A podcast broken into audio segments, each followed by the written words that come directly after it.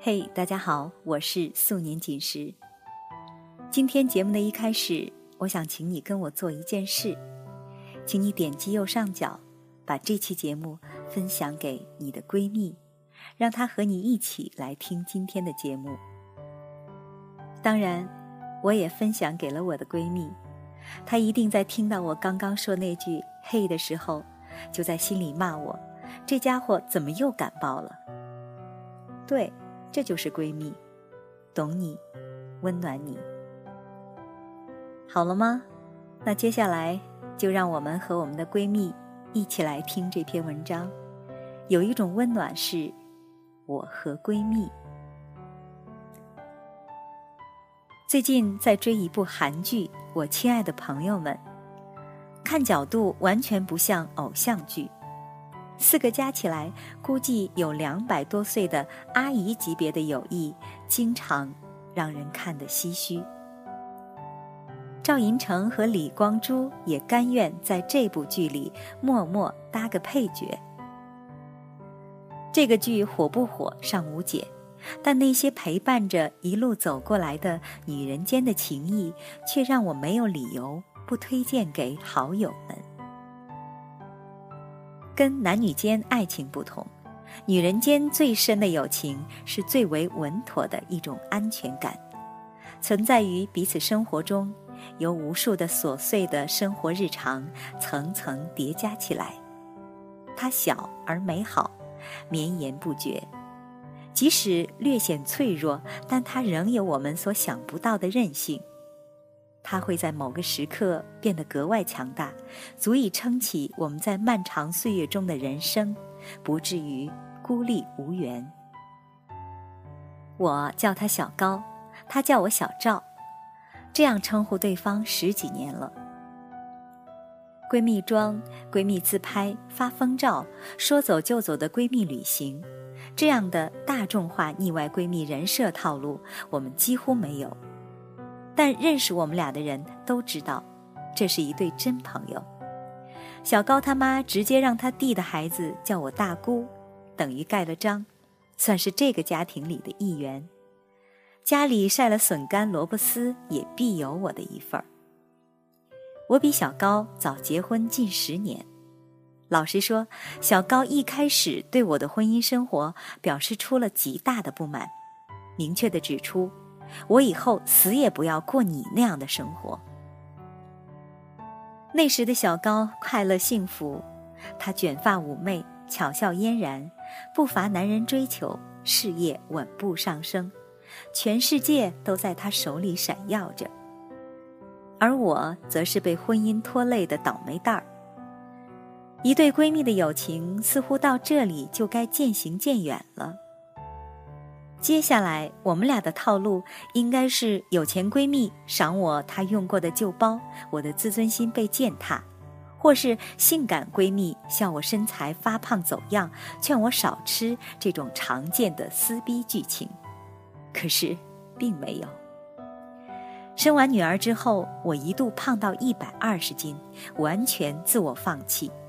每天穿着老公的大 T 恤，带着不满一岁的女儿在社区广场晃悠。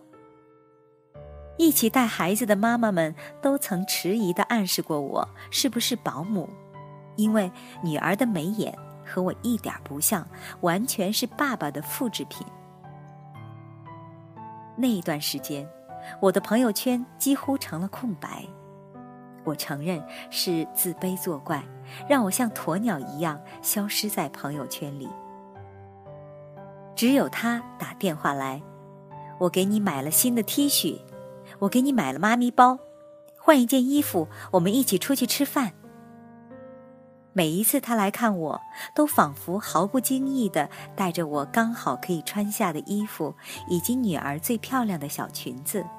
后来，我更是直接去他的衣柜里翻找能穿的衣服。这么多朋友当中，我只愿意快快乐乐地穿上他的新衣或旧衣，从不觉得这会伤自尊。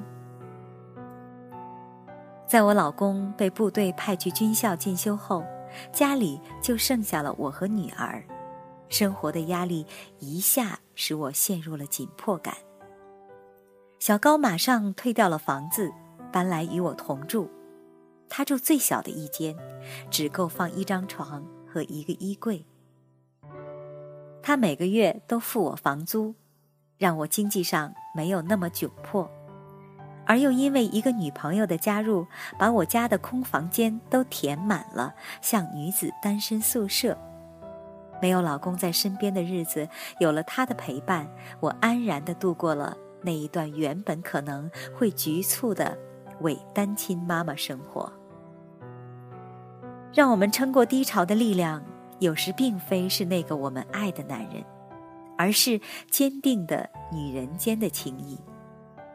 我从不隐瞒困境与难处，因为我知道他在就会伸出援手。我的每个人生规划都跟他探讨过，他都笑着说好。在我给女儿攒幼儿园学费时，我向往每个月五千元的收入。他说：“你当然可以了。”于是我去了广告公司，真的赚到了人生第一笔较大的业务提成。他刚买的一间三十平米的小公寓，就在我上班不远的附近，那里就成了我午休溜班最好的地方。我买了一张小桌子，铺了一张花朵图案的桌布喝茶，并用我买的电瓦称在阳台上煲汤，感觉就像在自己的家。等女儿开始上幼儿园，我必须辞职回家。照顾家庭，兼着写字后，我说我可能再也没有办法赚更多的钱了。他说：“这样也很好啊，钱够用就好了。等你成了大作家，你也写写我。”啊，傻姑娘，我成不了大作家，也要写你。我只是要等一个时机。这些年来，我写字赚的钱不如他赚的零头。但他总是兴高采烈的听着，并且跟他的朋友们炫耀。我以为自己很微不足道，但在他眼里，我就是我。他会一直支持我、欣赏我，这已经足够。女人之间真正的友情，有时会像妈妈的唠叨一样琐碎。当我们有分歧时，我们就一起妥协；实在无法妥协时，再唠叨。我们都抱有一个观点，那就是你就是那样的你，有什么办法？只要你需要，我就在那里。小高结婚晚，甚至为了他结婚的事，我们曾经好一段时间断交了。他结婚时，我也没到场，但我写了一封简单的邮件给他：只要你需要，我就在那里。他的女儿小米出生了，过了两年，儿子也出生了。当我们都成为有儿有女的人时，似乎早已跨越了一个阶段。我们的亲密关系表面上看着平淡无奇，不过是微信上互相留的：“今天有没有午饭吃？我要过去。”“昨天去吃了一家湖南菜，哪天带你去？”“最近攒了点钱，要急用。”就转给你呀。我们的见面更多的时候是在厨房餐桌上，我做菜给他们吃。三岁的小米会说：“小赵阿姨，再给我炒木耳鸡肉好不好？”轮到我笑着回答说：“好啊。”我女儿用过的轮滑鞋，抱得有点变形的阿狸，随手画的卡通画，用过的发夹，都被小米一点点的带回家去。好笑的是，有一次小米把我家的电视遥控器放在他的小背包里带了回去，我们在家疯找了一个月。当我们进入了婚姻，有了孩子之后，女人间的友情似乎又多了一种牵绊。在我家里，总找得到他送的东西。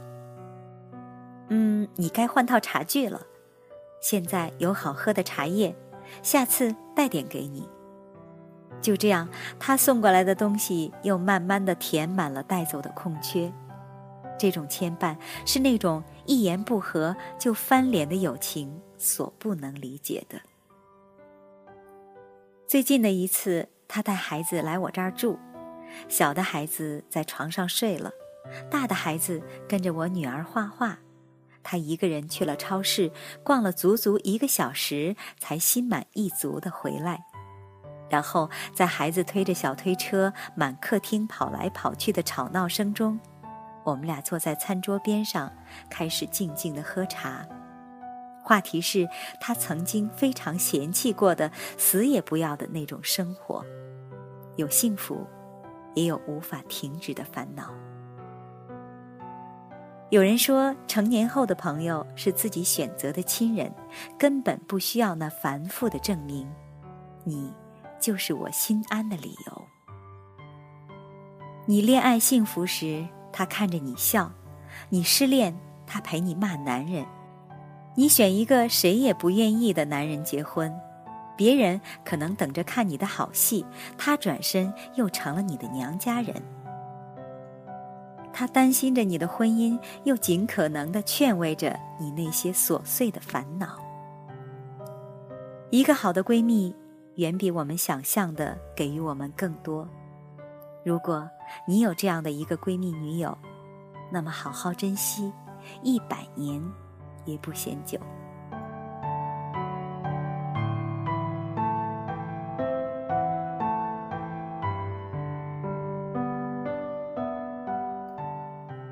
刚才为你分享的这篇文章，就是我闺蜜推荐给我的。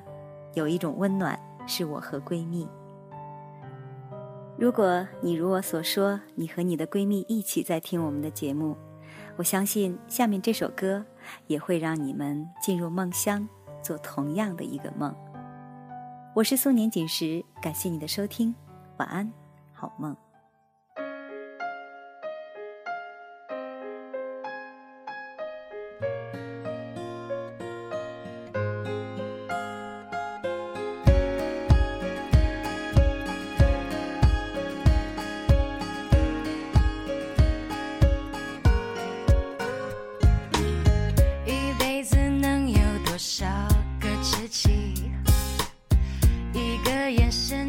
心有灵犀迎着阳光写下青春的诗句乘风追寻最精彩的